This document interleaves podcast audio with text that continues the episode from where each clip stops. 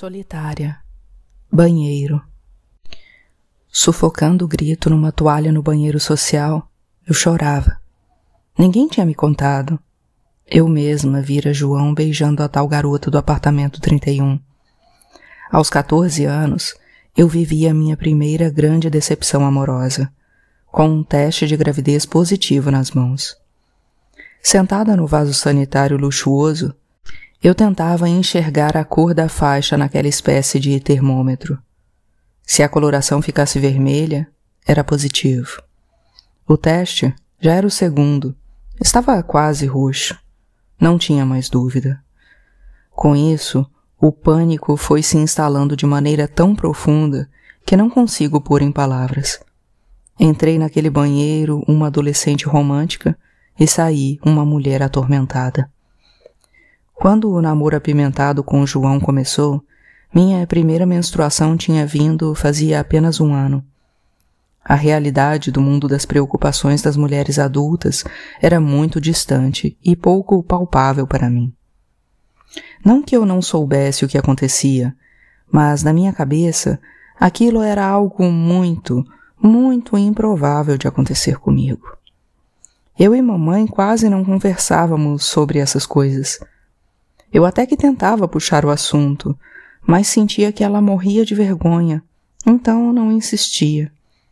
Ao mesmo tempo, via as meninas do colégio todas já com seus namorados, e elas pareciam um pouco preocupadas também. Ninguém falava direito sobre sexo em casa nem na escola, e as informações corriam entre nós da forma mais torta possível. Nessa fase da vida, Fazer sexo é como andar em um carro em alta velocidade ou atravessar uma avenida de tráfego intenso de olhos vendados. A gente pode fazer 99 vezes e nada acontecer. Mas se a centésima tentativa der errado. Pensei no que ouvi Jurandir dizer a João quando brigaram. E desde quando tu tens o direito de errar como esses garotos erram, moleque? Pois é. Pessoas como nós precisam calcular tudo com precisão, ou a vida pode complicar para sempre. E eu me revoltava porque não achava isso justo. Naqueles dias, começou a correr uma fofoca no edifício de que a tal garota do apartamento 31 tinha engravidado e tirado a criança numa clínica. E sua vida seguia como se nada tivesse acontecido. Ouvi minha mãe e outras empregadas do prédio cochicharem num debate a meia voz pelos corredores. Para mim, é assassina, sim. Não se tira uma vida inocente. A criança não tem culpa de nada. Assassina, Eunice? protestou Hilda, a cuidadora do general. O que você sabia da vida com a idade dela? Não diga isso, querida. Ainda não é uma vida formada.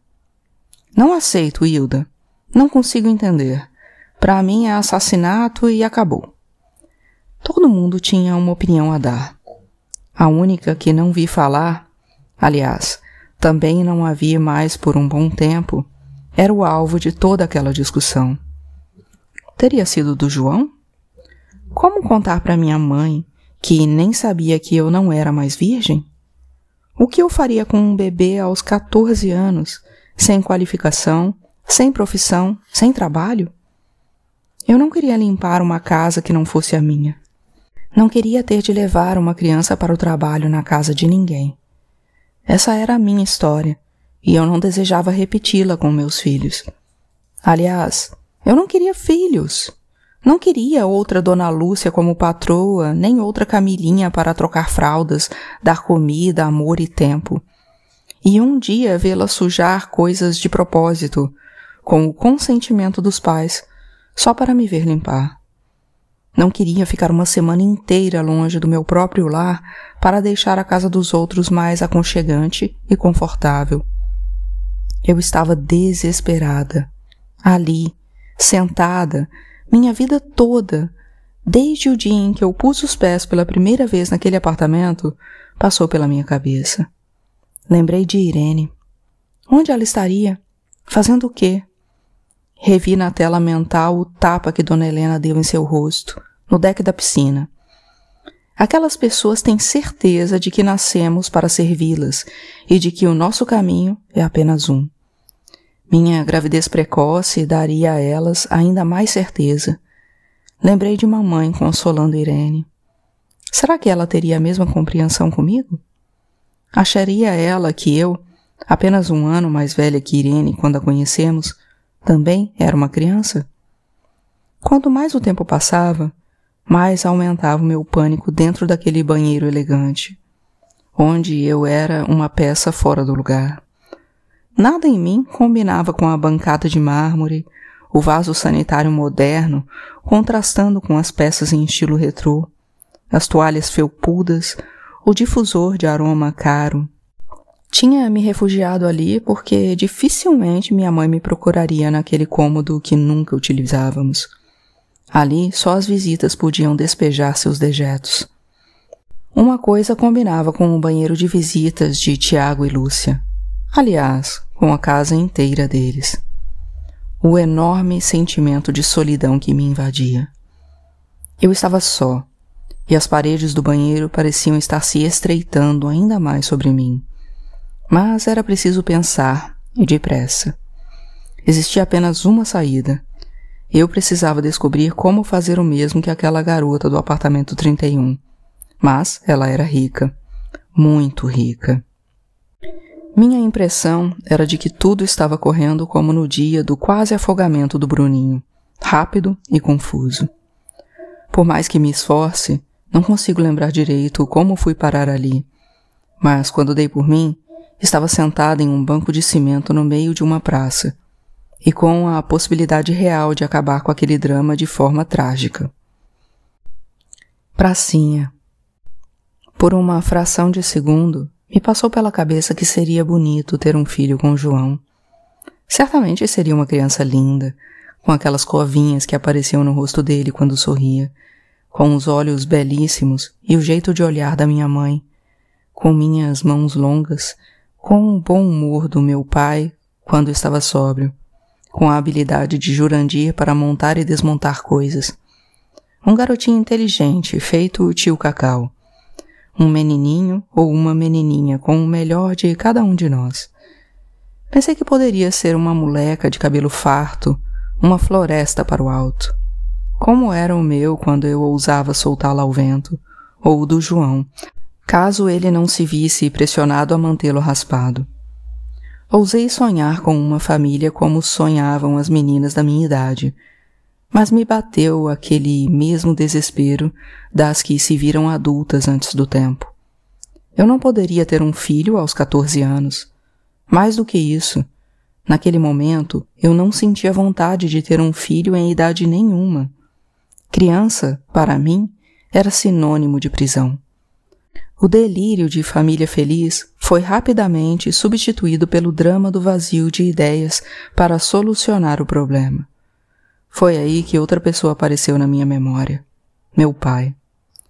O senhor Sérgio e a promessa que fez para minha mãe na noite depois da festa do cacau. Cuida da nossa filha. Ela está crescendo aqui e eu sei o que pode acontecer. Se um desses moleques fizer alguma coisa com a minha menina, eu mato. Você sabe que estou falando sério. Eu tremia só de pensar que João pudesse sofrer algo. Garota apaixonada é fogo. Estava morrendo de raiva dele, mas sentimento não se explica. Mas lembrei das palavras do meu pai com um frio na espinha. Melhor seria se eu desaparecesse, afinal, eu era culpada. Sim, eu achava que eu era a única culpada e responsável por aquela gravidez indesejada e totalmente fora de hora. Seu Tiago e Dona Lúcia ainda não tinham voltado. Não seria difícil entrar no quarto deles e pegar uma coisa que, certo dia, enquanto cuidava de Camilinha, vi Dona Lúcia guardando no alto do armário. Uma arma.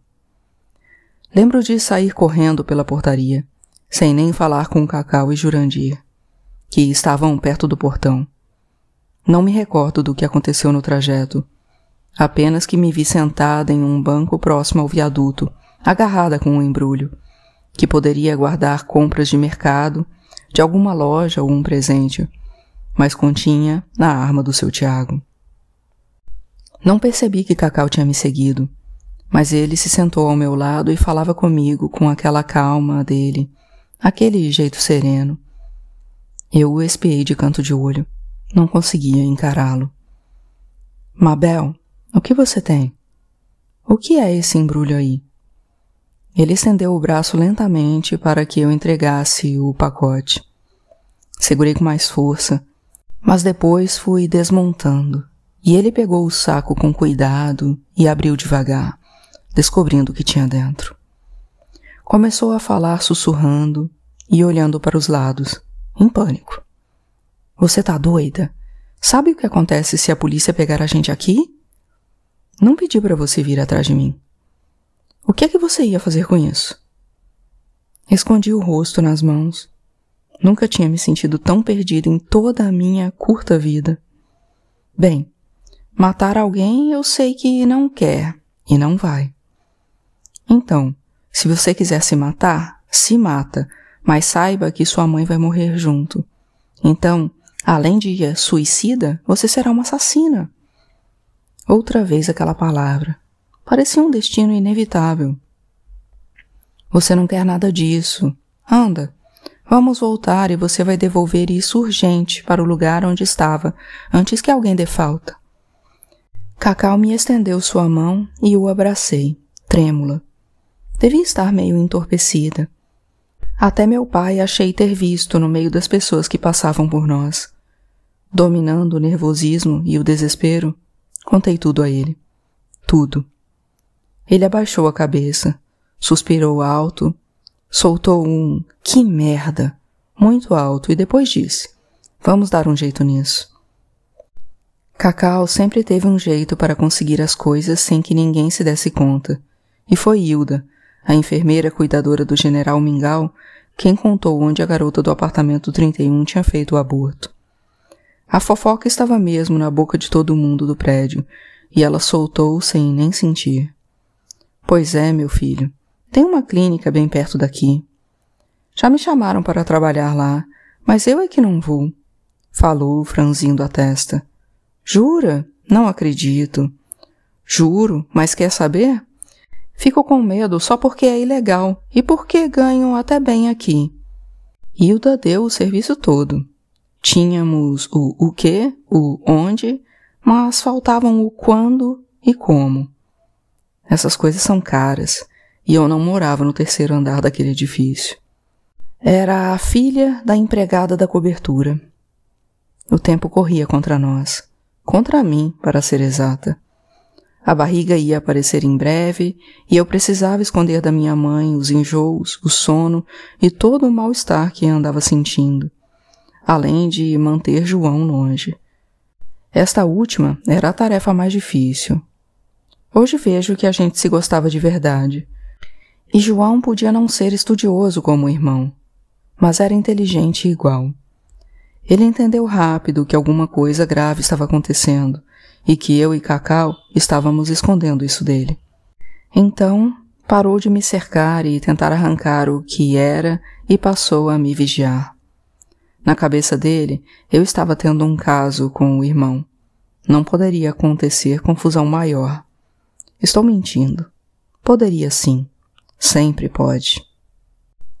Recepção. O lugar não tinha luxo, mas era muito limpo e discreto. Caprichei no visual para parecer mais velha, e Cacau, que andava cultivando um bigode, passava tranquilamente por um jovem de 18 ou 19 anos Aliás, o objetivo dele era esse mesmo. Eu suava. Estava com muito medo e nervosa demais. Cacau apertou minha mão. Calma, ainda não vai ser hoje. Só viemos saber informações. Relaxa. Nem passamos da entrada. João apareceu, sei lá de onde, já empurrando o irmão. Começamos um bate-boca na recepção da clínica, onde, em alguma tarde qualquer como aquela, a garota do 31 entrou gestante e saiu outra vez adolescente e despreocupada.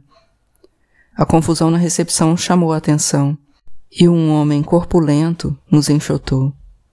Quando Cacau finalmente conseguiu dizer o que tínhamos ido fazer ali, João Pedro estancou, feito estátua.